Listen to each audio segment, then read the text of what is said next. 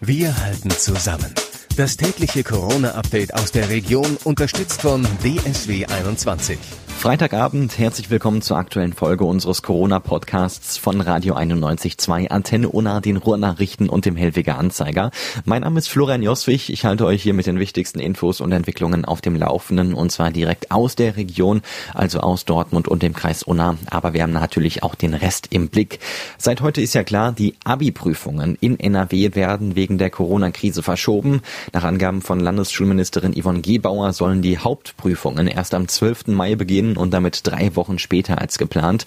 Damit bekommen jetzt rund 88.000 angehende Abiturienten Planungssicherheit. Die Prüfungen würden selbstverständlich unter besonderer Berücksichtigung des Infektionsschutzes stattfinden, sagt Gebauer, denn die Gesundheit der Lehrkräfte, Schülerinnen und Schüler haben oberste Priorität. Im Lungenzentrum am größten Klinikum der Region in Dortmund nimmt die Zahl der Corona-Patienten immer weiter zu. Fünf Patienten müssen mittlerweile im Klinikum Nord beatmet werden. Insgesamt werden 25 Patienten stationär behandelt.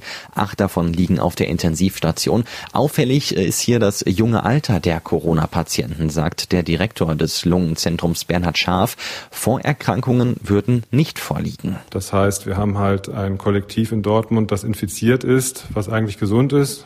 Der klassische Österreich-Urlauber fährt ja auch gesund zum Skifahren und ist jetzt dann dummerweise jetzt krank zurückgekommen und hat dann vielleicht eben auch Angehörige angesteckt, die eben auch in dem Alter sind, während die 80-jährigen Pflegeheimbesucher natürlich nicht in Urlaub gefahren sind und glücklicherweise frühzeitig genug wahrscheinlich dieses äh, Social Freezing gemacht wurde, dass halt die Altenheime und die Risikokollektive nicht unbedingt angesteckt wurden bisher. So muss auch ein 23-Jähriger stationär behandelt werden. Das Alter der zu beatmenden Patienten liege zwischen 51 und 66 Jahre.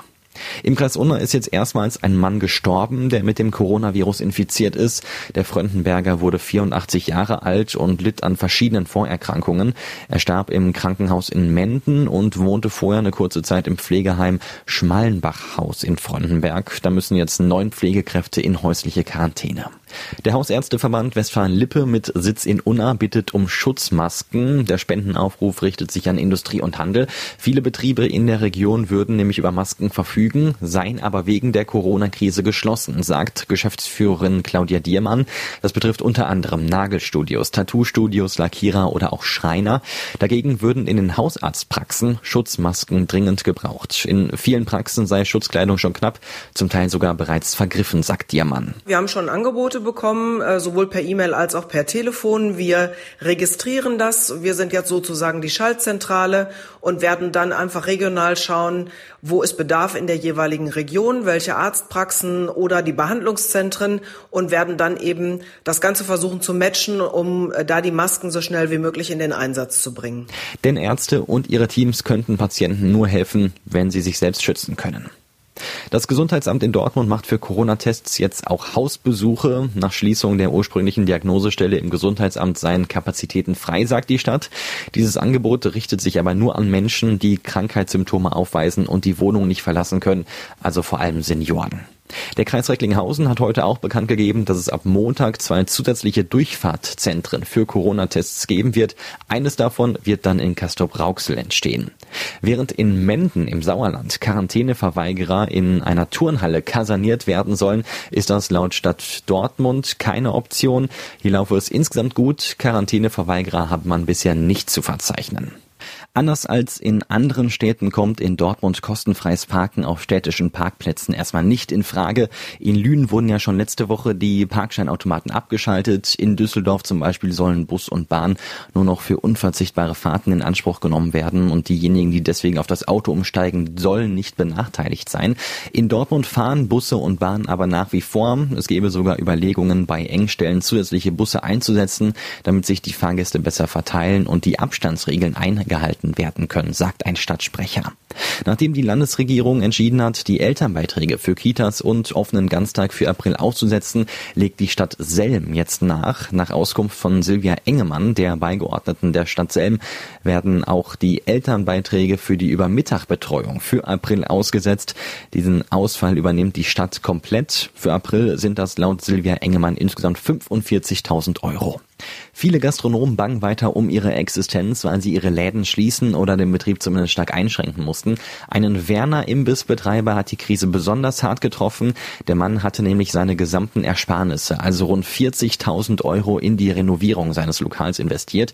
Die Türen blieben mehrere Wochen geschlossen und als er endlich wieder öffnen konnte, brach direkt die Corona-Pandemie aus. Seither verzeichnete Imbissbetreiber einen Umsatzrückgang von 80 Prozent.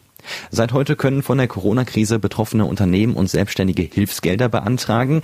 Diese Soforthilfen sind für Solo-Selbstständige und Kleinunternehmen mit bis zu 50 Mitarbeitern gedacht.